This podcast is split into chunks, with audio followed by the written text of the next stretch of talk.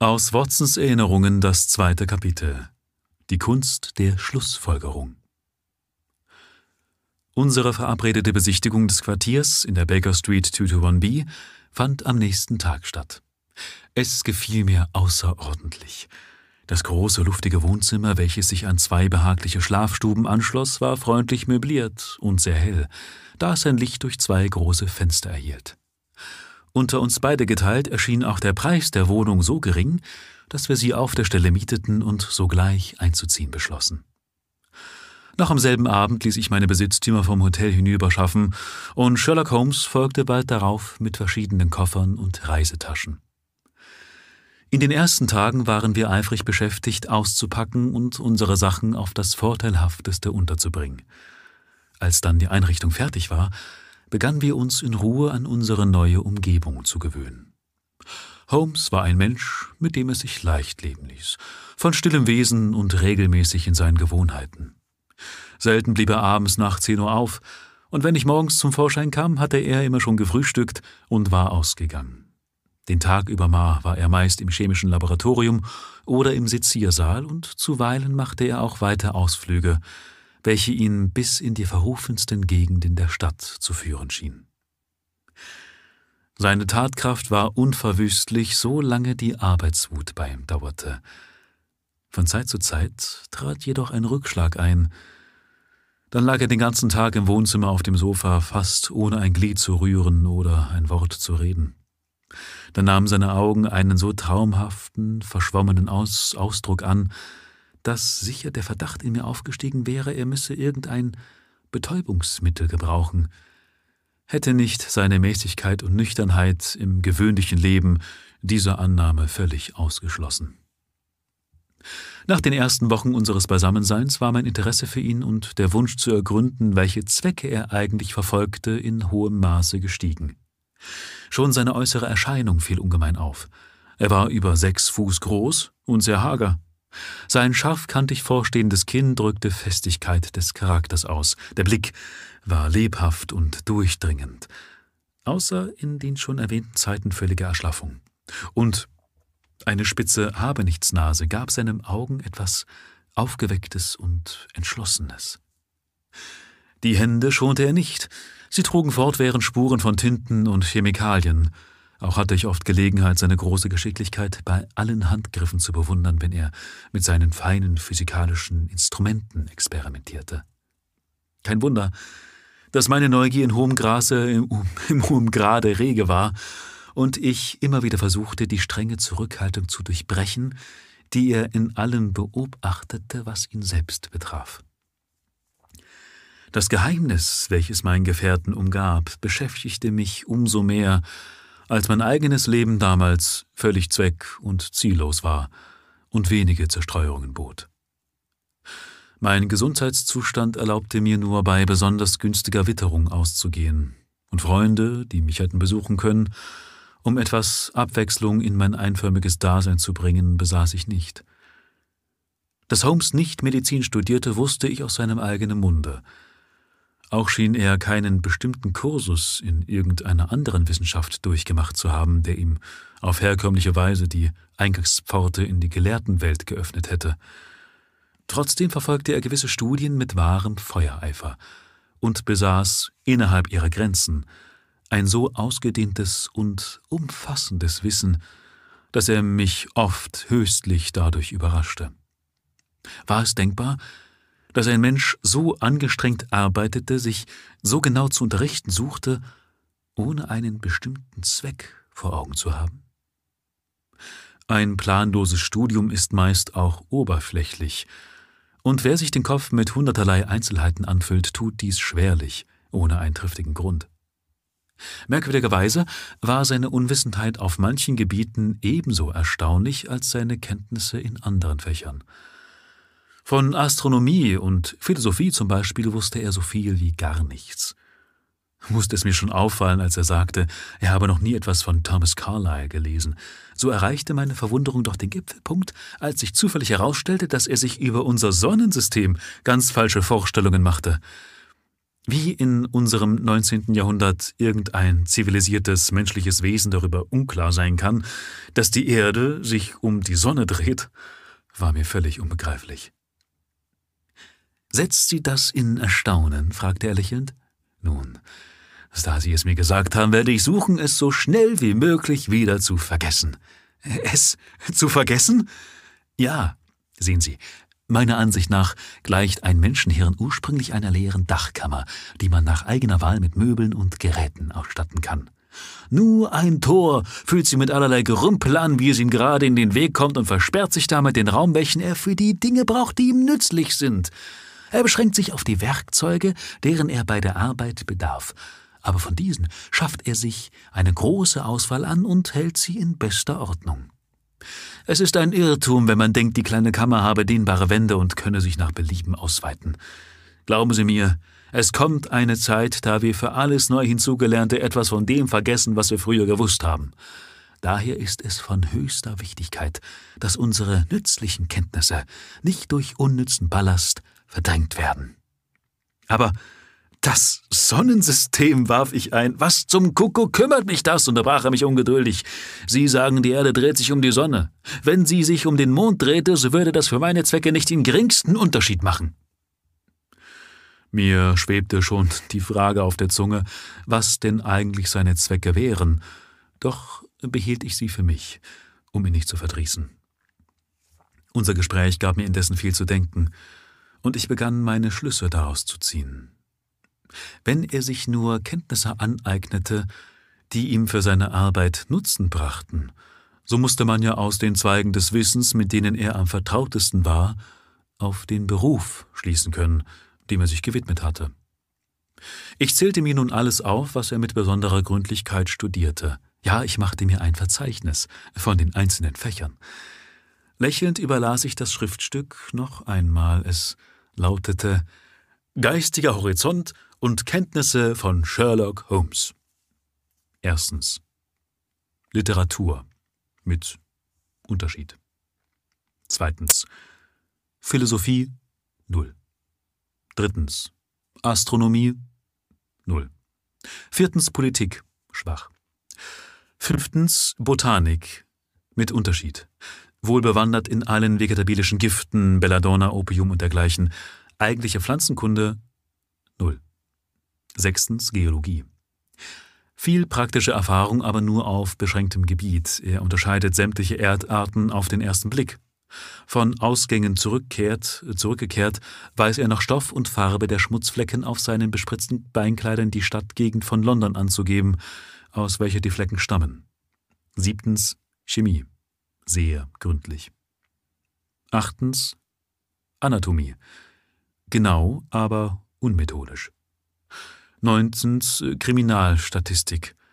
Erstaunlich umfassend. Er scheint alle Einzelheiten jeder Gräueltat, die in unserem Jahrhundert verübt worden ist, zu kennen. Zehntens ist ein guter Violinspieler. Elftens ein gewandter Boxer und Fechter. Zwölftens ein gründlicher Kenner der britischen Gesetze. Weiter las ich nicht. Ich zerriss meine Liste und warf sie ärgerlich ins Feuer. Wie kann der Mensch behaupten, dass es einen Beruf gibt, in dem sich alle diese verschiedenartigen Kenntnisse verwerten und unter einen Hut bringen lassen? rief ich. Es ist vergebliche Mühe, dies Rätsel lösen zu wollen.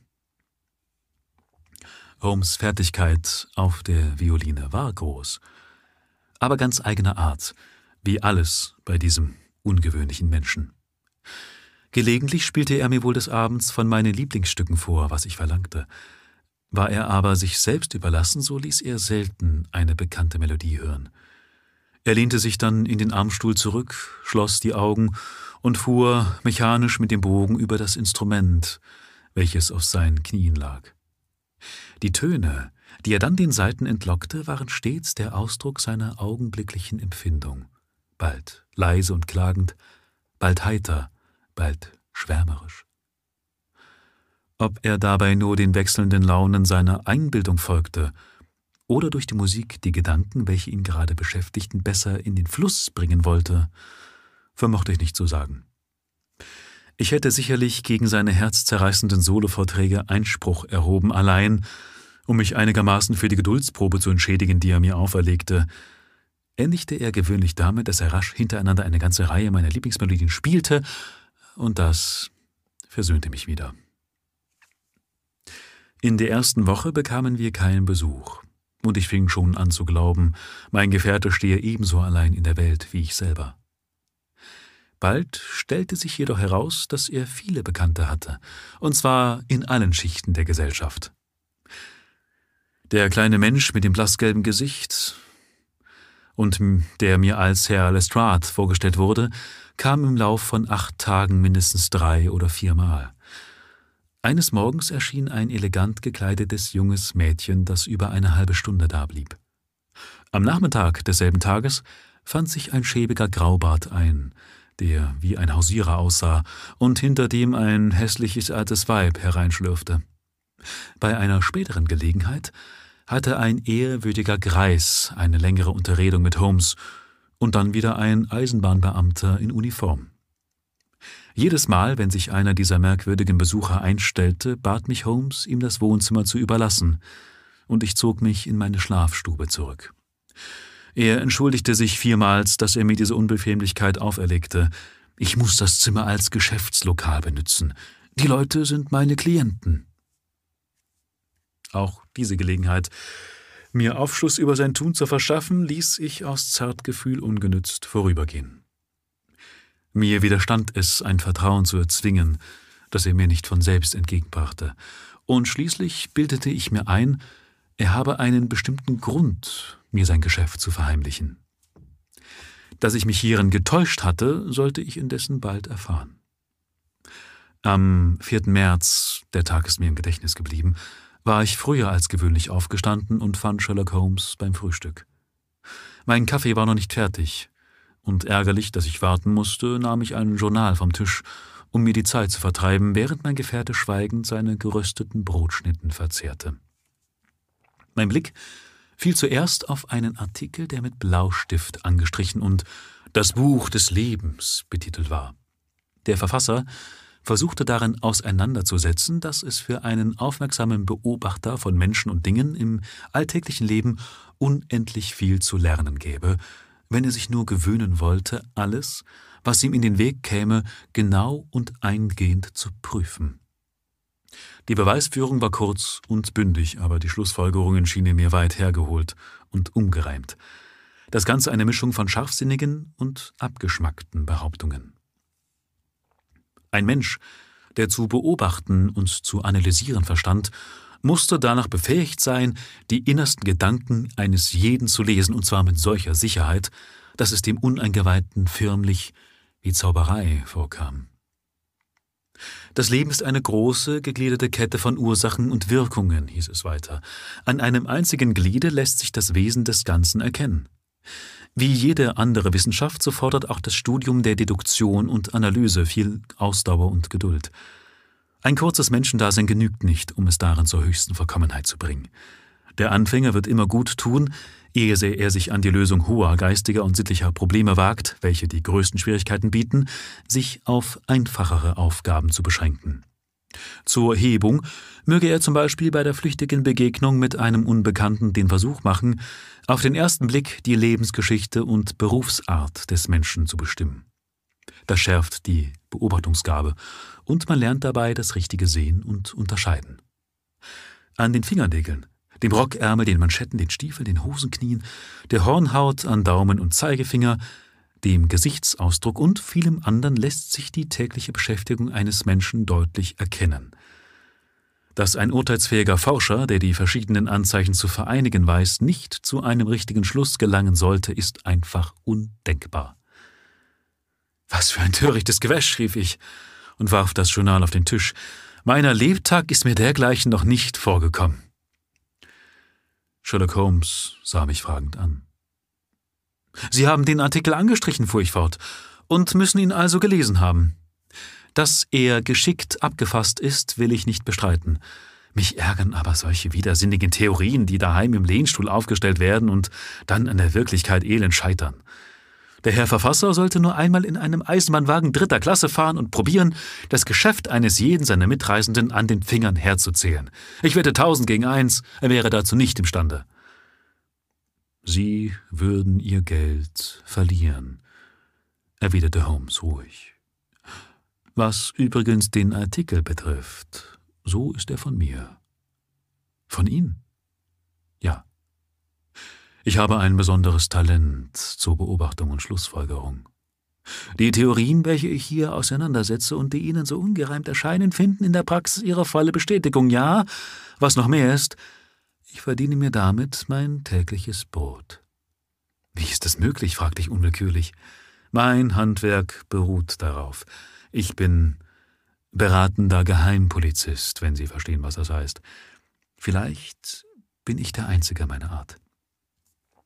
Es gibt hier in London Detectives die Menge, welche teils im Dienst der Regierung stehen, teils von Privatpersonen gebraucht werden. Wenn diese Herren nicht mehr aus noch einwissen, kommen sie zu mir, und ich helfe ihnen auf die richtige Fährte. Sie bringen mir das ganze Beweismaterial, und ich bin meist imstande, ihnen mit Hilfe meiner Kenntnisse der Geschichte des Verbrechens den rechten Weg zu weisen. Die Missetaten der Menschen haben im Allgemeinen eine starke Familienähnlichkeit untereinander, und wenn man alle Einzelheiten von tausend Verbrechen im Kopfe hat, so müsste es wunderbar zugehen, vermöchte man das Tausend und Erste nicht zu enträtseln. Lestrade ist ein bekannter Detektiv. Er hat sich kürzlich mit einer Falschmünzergeschichte herumgequält und mich deshalb so häufig aufgesucht. Und die anderen Leute? Sie kamen meist auf Veranlassung von Privatleuten. Jeder von ihnen hat irgendeine Sorge auf dem Herzen und holt sich Rat bei mir. Sie erzählen mir ihre Geschichte und hören auf meine erklärenden Bemerkungen, und dann streiche ich mein Honorar ein. Können Sie wirklich, während Sie ruhig auf Ihrem Zimmer bleiben, die verwickelten Knoten lösen, welche die anderen nicht zu entwirren vermögen, selbst wenn sie mit eigenen Augen gesehen haben, wo sich alles zugetragen hat? Das habe ich oft getan. Es ist bei mir eine Art innerer Eingebung. Liegt ein besonders schwieriger Fall vor, so besehe ich mir den Schauplatz der Tat wohl auch einmal selbst. Ich habe so mancherlei Erkenntnisse, die mir die Arbeit wesentlich erleichtern. Meine große Übung in der Schlussfolgerung, wie sie jener Artikel darlegt, ist für mich zum Beispiel von hohem praktischen Wert. Mir ist die Beobachtung zur zweiten Natur geworden. Als ich Ihnen bei unserer ersten Begegnung sagte, Sie kämen aus Afghanistan, schien sie sich darüber zu verwundern. Irgendjemand muss es ihnen gesagt haben. Wahre! Ich wusste es von ganz selbst. Da mein Gedankengang meist sehr schnell ist, kommen mir die Schlüsse in ihrer Reihenfolge kaum zum Bewusstsein. Und doch steht alles in einem logischen Zusammenhang. Ich folgerte etwa so. Der Herr sieht aus wie ein Mediziner und hat dabei eine soldatische Haltung. Er muss Militärarzt sein. Die dunkle Gesichtsfarbe hat er nicht von Natur, denn am Handgelenk ist seine Haut weiß, also kommt er geradewegs aus den Tropen. Dass er allerlei Beschwerden durchgemacht hat, zeigen seine abgezerrten Wangen. Sein linker Arm muss verwundert gewesen sein, er hält ihn unnatürlich steif. In welcher Gegend der Tropen kann ein englischer Militärarzt sich Wunden und Krankheiten geholt haben, versteht sich, in Afghanistan. In weniger als einer Sekunde war ich zu dem Schluss gelangt, dass der sie in Erstaunen setzte. Also wie Sie die Sache erklären, scheint sie sehr einfach. In Büchern liest man wohl von solchen Dingen, aber dass sie in Wirklichkeit vorkämen, das hätte ich nicht gedacht. Wenn es nur noch Verbrechen gäbe, zu deren Entdeckung man besonderen Scharfsinn braucht, fuhr Holmes missmutig fort. Ich weiß, es fehlt mir nicht an Begabung, um meinen Namen berühmt zu machen. Kein Mensch auf Erden hat jemals so viele natürliche Anlagen für mein Fach besessen oder so ein tiefes Studium darauf verwendet. Aber was nützt mir das alles? Die Missetäter sind sämtlich solche Stümper und ihre Zwecke so durchsichtig, dass der gewöhnliche Polizeibeamte sie mit Leichtigkeit zu ergründen vermag. Es verdross mich, ihn mit solcher Selbstüberschätzung reden zu hören. Um der Unterhaltung eine andere Wendung zu geben, trat ich ans Fenster. Was mag wohl der Mann da drüben suchen? fragte ich, auf einen einfachen gekleideten, stämmigen Menschen deutend, welcher sämtliche Häusernummern auf der gegenüberliegenden Straßenseite zu mustern schien. Er hielt einen großen blauen Umschlag in der Hand und hatte offenbar eine Botschaft auszurichten. Sie meinen den verabschiedeten Marinesergeant? fragte Sherlock Holmes. Ich machte große Augen. Er hat gut mit seiner Weisheit prahlen, dachte ich bei mir. Wer will ihm denn beweisen, dass er falsch geraten hat? In dem Augenblick hatte der Mann, den wir beobachteten, unsere Nummer erblickt und kam rasch quer über die Straße gegangen. Gleich darauf klopfte es laut an der Haustüre unten, man vernahm eine tiefe Stimme und dann schwere Schritte auf der Treppe. Der Mann trat ein. Für Herrn Sherlock Holmes, sagte er, meinem Gefährten den Brief aushändigend.